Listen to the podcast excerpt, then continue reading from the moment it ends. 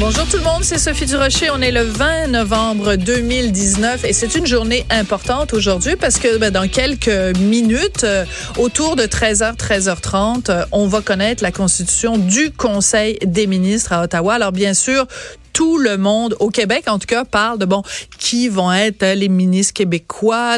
évidemment, la grosse discussion sur est-ce qu'il va y avoir ou pas un lieutenant québécois dans le gouvernement Trudeau. Mais aussi, ce dont tout le monde parle, c'est du fait que Stephen Guilbeault, qui est depuis des années, pour ne pas dire des siècles, associé à la cause de l'environnement. Tout le monde le voyait au ministère de l'Environnement. Ben non, il s'en va au patrimoine. Ça a provoqué beaucoup de réactions, entre autres l'homme d'affaires François Lambert, que vous entendez souvent sur les ondes de Cube Radio. Ben, il s'est fendu d'un texte sur Facebook où il interpelle carrément, directement, Stephen Guilbeault. Et justement, François est venu nous faire une petite visite en studio pour qu'on puisse en parler. Bonjour François. Salut Sophie.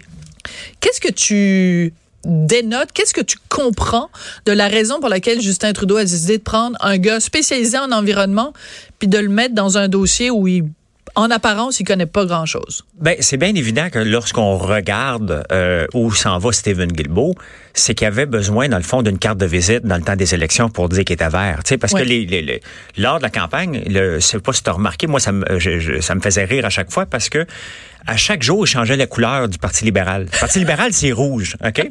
Et à un moment donné, il y a une annonce, oups, ils sont tous verts. Ah. Le lendemain, ils sont rouges, le lendemain, ils sont verts. Donc, il avait besoin de montrer qu'il était environnementaliste. En fait, on peut peut-être dire que le Parti libéral est caméléon.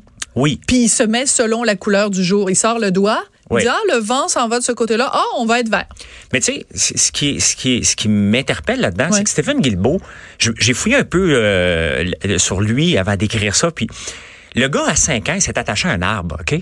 Le gars, il est, il est environnementaliste depuis toujours. Il est né avec cet ADN-là. Même plutôt que Greta Thunberg, parce que Greta Thunberg a commencé à l'adolescence. Lui, à 5 ans, à 5 ans, il est grimpé d'un arbre, puis il dit, vous couperez pas les arbres qui sont derrière chez moi, parce qu'il y avait... Donc, le gars, il, c'est là qu'il a commencé sa carrière. Toute sa carrière, on l'a vu, il a descendu la tour du CN, s'est attaché là, je pense, pendant un bout de temps où qu'on veut le voir, on veut le voir à l'environnement. Mais le problème, c'est que il y a personne qui est élu en Saskatchewan. Hmm. L'Alberta est en maudit contre le Québec. Euh, euh ne veut rien savoir de Trans Mountain du pipeline.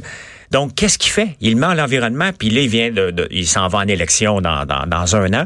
Il était prêt qu'une patate chaude. Mais Stephen Guilbeault, un homme de conviction, comment il peut accepter tu sais, parce que Stephen Guilbeault, là. Moi, je pense que euh, quand on va savoir le Conseil euh, des ministres, puis évidemment, on va en parler euh, sur les ondes de Cube Radio, mais moi, quand ils vont avoir les caméras braquées sur le Conseil des ministres, puis qu'on va voir, moi, la seule personne dont je vais regarder la face, c'est Stephen Guilbeault. Ben je veux voir comment il va faire. Est-ce qu'il va être assez bon comédien? pour jouer le rôle de Hey my God, je suis tellement content d'être au patrimoine? Tu sais, on s'entend, le patrimoine, c'est quand même un ministère important. Oui, oui, tout à fait. Mais est-ce que est-ce que la conviction d'aller là alors qu'il va regarder l'environnement, il aurait pu créer quelque chose de mitoyen pour lui faire plaisir. Les ressources naturelles. Mais je vois pas, mais je vois pas Stephen Guilbeault venir nous convaincre de Netflix. Okay? Je sais pas, je, je, suis incapable de le prendre au sérieux lorsqu'il va parler de coupure à Radio-Canada ou lorsqu'il va donner plus d'argent à Radio-Canada. Il y a quelque chose, il y a un disconnect complet avec ce gars-là qui va regarder l'environnement aller, puis il pourra pas dire un mot parce que c'est pas son portefeuille, puis il ben pourra pas se mêler de, de, de, de ce qui le regarde pas. Mais tu sais, ce gars-là de conviction, ce gars-là qui, qui, qui, qui a fait de l'environnement sa vie, comment il peut accepter alors qu'il faisait pas de compromis dans le passé? C'est mm. pas, un crackpot, là, lui. Là. Non, non, c'est un modéré. Là. Comparé, mettons, à Dominique Champagne. Là. Exactement. il est capable de parler sans crier, et puis il est capable d'expliquer son point comment qu'il peut accepter? Honnêtement, là, moi je l'accepterais pas. Puis c'est pas une question de bouder parce que lorsqu'on se lance en politique, moi, je, sais, j'avais déjà été approché, puis ben sans faire ma, grosse tête, j'avais quand même discuté ce qui m'intéressait de faire en politique. Mais tu y allais pour une cause ou pour une raison ben non, Mais ce qui m'intéresse, c'est soit l'économie, soit l'agriculture. Le patrimoine, c'est pas moi. Là, c'est, c'est, j'aurais pas d'affaires là. Euh, Revenu Canada, j'ai pas d'affaires là. Mais l'agriculture ou l'économie, j'ai mes forces. C'est quelque chose que j'ai fait toute ma vie. Donc, me faire mettre dans un autre ministère euh, ou pas m'en donner pantoute, alors qu'on avait parlé avant, euh, je serais mal à l'aise de, même de l'accepter pour dire, c'est quoi, me retourner faire ce que je veux. Mais la l'attrait du pouvoir, l'attrait du ministre, l'attrait d'avoir un portefeuille. Et, la limousine. la limousine, même si c'est, c'est juste une, Dodge Caravane. Là. Oui, mais quand même. Mais on l'appelle la limousine. On l'appelle la limousine quand même parce que c'est le symbole. Euh, tu parles beaucoup de, des convictions de, de Stephen Guilbeault et de ce que ça représente pour lui, le fait de ne pas être nommé euh, à l'environnement. Mais moi, je pense surtout aux électeurs soit les électeurs qui ont voté directement pour Stephen Guilbeault ou des électeurs qui ont voté de façon générale pour euh, euh, le Parti libéral, donc dans un autre comté que celui de Stephen Guilbeault, et qui l'ont peut-être fait, je dis peut-être, là, en se pinçant le nez, en disant, regarde, moi, je l'aime pas Trudeau pour telle, telle, telle, telle raison, mais je les crois quand ils disent que l'environnement est leur priorité, puisqu'ils sont allés chercher Stephen Guilbeault. Donc, Stephen Guilbeault a comme donné son feu vert au Parti libéral. Le Parti libéral en a profité pour faire le plein de votes, mais peut-être pour des gens qui votaient en fait pour Guilbeault. Et donc, ces gens-là sont lésés aujourd'hui. Moi, c'est ce que je crois. Euh, je, je, pense qu'on nous a menti un petit peu et un peu beaucoup. On, on nous a mis que l'environnement, c'est important. Ça ne veut pas dire que c'est pas important. Mais Stephen Guilbeault, je pense qu'en gars intelligent, il aurait été capable d'aller parler avec l'Alberta pour leur dire, regarde, euh, euh, il pourra pas l'enlever le pipeline de toute façon. Le mm. Léoduc, là, on est pris avec Transponton. Puis est-ce qu'on est vraiment pris? On a pour 50 ans encore à avoir du pétrole. Puis moi, je préfère que ça passe dans un oléoduc que par train. Encore cette semaine, il y a encore un déraillage de train. Puis il en passe de plus en plus parce que le pétrole continue à sortir pareil, continue à s'en venir vers ici. Et je préfère qu'il passe dans un tuyau qui est quand même quelques fuites à l'occasion, que ce soit un train de marchandises qui déraille en pleine ville comme c'est arrivé à Mégantic. Absolument. Mais euh, moi, je pense qu'à une époque où justement euh, déjà on est très très très cynique face aux politiciens, puis il y a beaucoup de gens qui se posaient des questions justement par rapport à Stephen Guilbeault en disant comment quelqu'un qui est un militant de la base, est-ce qu'il va vendre son âme en allant en politique? Puis tu sais, nous rassurait. Je l'ai interviewé moi ici, Stephen Guilbeault, puis il disait non non non, tu sais, je vais rester euh, fidèle à mes idées, puis tout ça moi, je regarde ce qui se passe aujourd'hui, je me dis, ben, ça ne fait qu'alimenter le cynisme des gens envers la politique parce qu'on se dit, ben, lui, il retourne sa veste. Euh, euh, Justin Trudeau fait des choses par pur électoralisme pour faire plaisir aux gens de l'Ouest.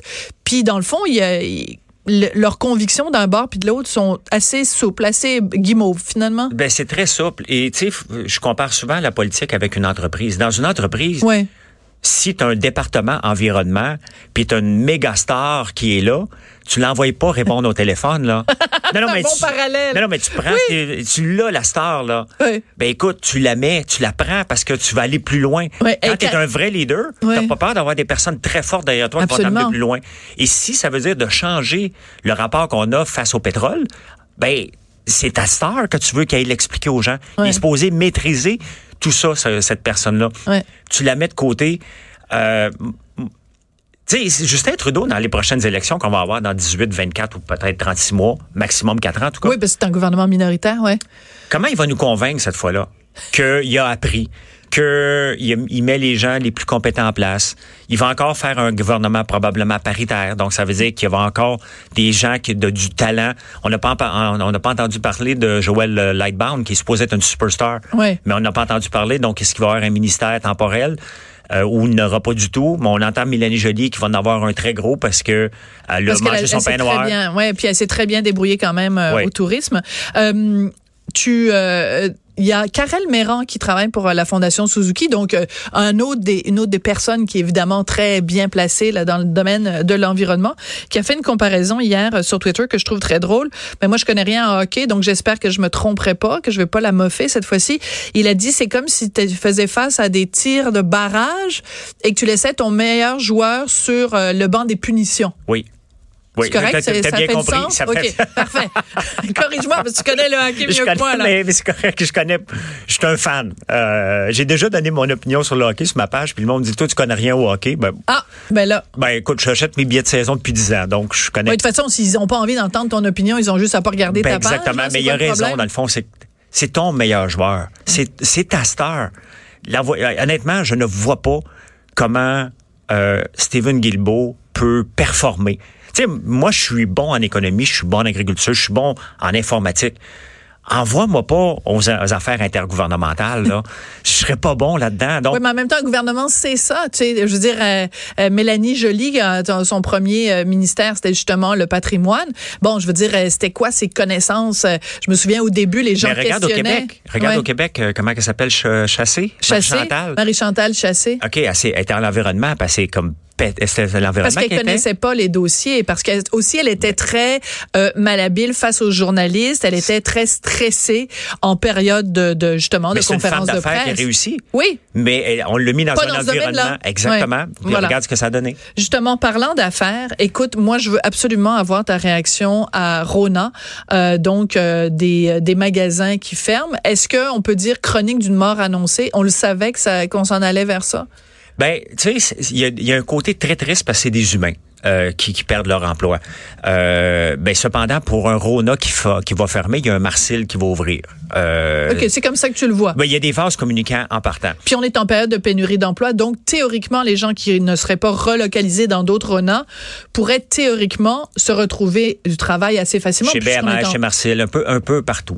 Euh, il faut le voir de deux façons. C'est évident qu'une entreprise qui achète une autre entreprise, qui dit qu'il va garder le siège social, que tous les emplois, là, c'est de la foutaise. Il n'y a pas le choix de le dire, mais ça arrive jamais. Donc, c'est hypocrite. C'est hypocrite. Regarde, moi, j'ai vendu mon entreprise en 2012. Pendant jusqu'en 2016, l'entreprise a gardé les emplois à Montréal. Euh, en 2016, on, on l'a revendu une deuxième fois, là, la même entreprise, parce qu'il me manquait, il y avait 25% que j'avais pas vendu. Là, maintenant, les emplois administratifs ne sont plus à Montréal, sont rendus à Denver au, siège social. Hmm.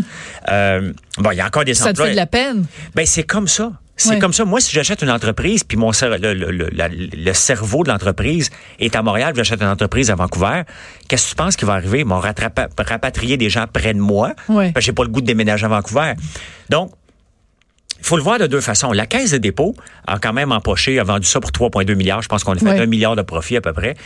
Elle l'a vendu probablement au bon moment parce qu'elle voyait que Rona, elle, venait déjà d'être euh, euh, mergée, euh, euh, mise ensemble avec Renault Dépôt. Il y avait déjà eu une fusion. Une fusion. C'est long faire des fusions parce que c'est des mentalités différentes. Là, on rajoute l'ose. Euh, je suis fournisseur, je vends des produits ah, chez Rona, Renault Dépôt et chez Lowe's.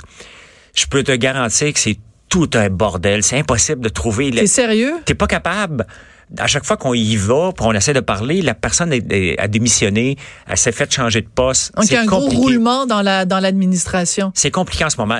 On n'annonce pas la, mort, la mort des Rona. Ils vont, ils vont rester là. Les moins performants vont, vont, vont être éliminés. S'il y a de la place dans le marché, il y a un Marcel, un BMR qui va prendre la place. Euh, au, de toute façon, la nature a horreur du vide. Donc, si en effet, il y a certains marchés qui sont euh, moins bien desservis, ben, il y a quelqu'un d'autre qui va arriver pour les desservir. Si le marché est assez fort pour demander ça. Oui, c'est juste que c'est tout le temps mal vu lorsque la caisse de dépôt vend et que les emplois après ça disparaissent ailleurs. Parce que, mais est-ce que la caisse de dépôt l'a pas vu venir? Elle, le voyait, parce que tu sais, lorsqu'on vend une entreprise, c'est très simple. Hein? Je suis pas à vendre, je suis pas à vendre, je suis pas à vendre. Tiens, voici le prix. Ah, oh! tout d'un coup. Tout d'un coup. Es-tu en train de dire hein? que tous les entrepreneurs sont un petit peu guidounes dans l'âme? Ben, je pense que n'importe quel entrepreneur qui aurait le prix, euh, Tu sais, moi, moi je, à un moment donné, c'est nous autres qui cherchons un acheteur. Ouais. Bon, les premiers, hein, juste ça, parce que tu as, un objectif. Oui, puis tu, tu, fais une évaluation aussi de ton, de ton fonds de commerce pour savoir ce que ça vaut. Oui, mais c'est une, une, évaluation optimiste. Oui. Parce qu'il y a tout le temps le scénario optimiste, pessimiste, puis réaliste. Réaliste. Et là, tu reçois des premières offres, tu dis non. Puis là, à un moment donné, t'envoies une arrivée, tu dis, c'est pas ce que je voulais mais j'ai appelé pour une coupe d'années. Donc, tu finis par accepter parce qu'à un moment donné, il faut que tu donnes du rendement à tes actionnaires. Ben, c'est ça. Donc, Rona Alors, qu'est-ce qu'on veut de la Caisse? Est-ce qu'on veut que la Caisse se porte bien financièrement? C'est quand même le bas de laine des Québécois, donc... On, a fait de l'argent avec Rona. Ce qui arrive par la suite, c'est de la consolidation. Et si l'OSE ne respecte pas Rona comme il faut, euh, avec leur façon de faire, les clients vont arrêter d'aller là et il va y avoir un BMR qui va prendre la place, il va y avoir un Marcel, il y a un hmm. Patrick Morin, les Canacs qui sont en pleine expansion. On salue quand même les, euh, les gens qui euh, ont appris aujourd'hui qu'ils perdaient leur emploi. On vous souhaite de pouvoir être relocalisé et si c'est pas le cas, de vous retrouver rapidement un emploi. C'est toujours c'est triste. C'est toujours triste quand même de voir des commerces qui ferment oui. et, et des gens bon avec une famille. Toute entreprise qui ferme vient quand même où on va se, on va se retrouver un emploi. Mais la réalité, c'est que le choc j'étais bien. Les gens, on est confortable dans une entreprise. Et là, il y a le choc de, OK, mais je vais aller où? C'est Noël, faut que je cherche un job en plus, qu'il faut que je me prépare pour Noël. Les, les fermetures vont avoir lieu le 31 janvier, mais, oui, je comprends ce que tu veux dire, bien sûr. Puis regarde ces gens-là qui vont travailler jusqu'au 31 janvier, sachant qu'ils vont être coupés ou ne sachant pas qu'ils vont être coupés. Dans les deux, dans les deux conditions, ça fait un environnement merdique. Là. Absolument. Donc, ils sont bien mieux de prendre la décision immédiatement. Donne-leur leur argent jusqu'au 31 janvier. Envoie-les à la maison parce que l'environnement, oh, faut que tu règles ça rapidement. Tu peux pas laisser traîner ça. Euh, François, c'est toujours un plaisir de te parler. Donc, on continue à te suivre sur ta page Facebook parce qu'on ne sait jamais sur quel dossier tu vas parler. La prochaine fois, tu viendras nous parler de hockey, tiens. Oui, OK, parfait. Hein? Pourquoi pas? le prix des billets qui n'arrête pas d'augmenter, mais la qualité du produit qui descend. Ah, puis le prix des hot dogs, il paraît que ça coûte bien cher, les hot dogs. J'en mange pas. je suis correct. c'est vrai, tu es sans gluten maintenant. Hey, merci beaucoup, François Lambert. donc, homme d'affaires avec qui on parlait ben, de plein de choses, plein de sujets. Donc, à la prochaine chicane, François. Merci.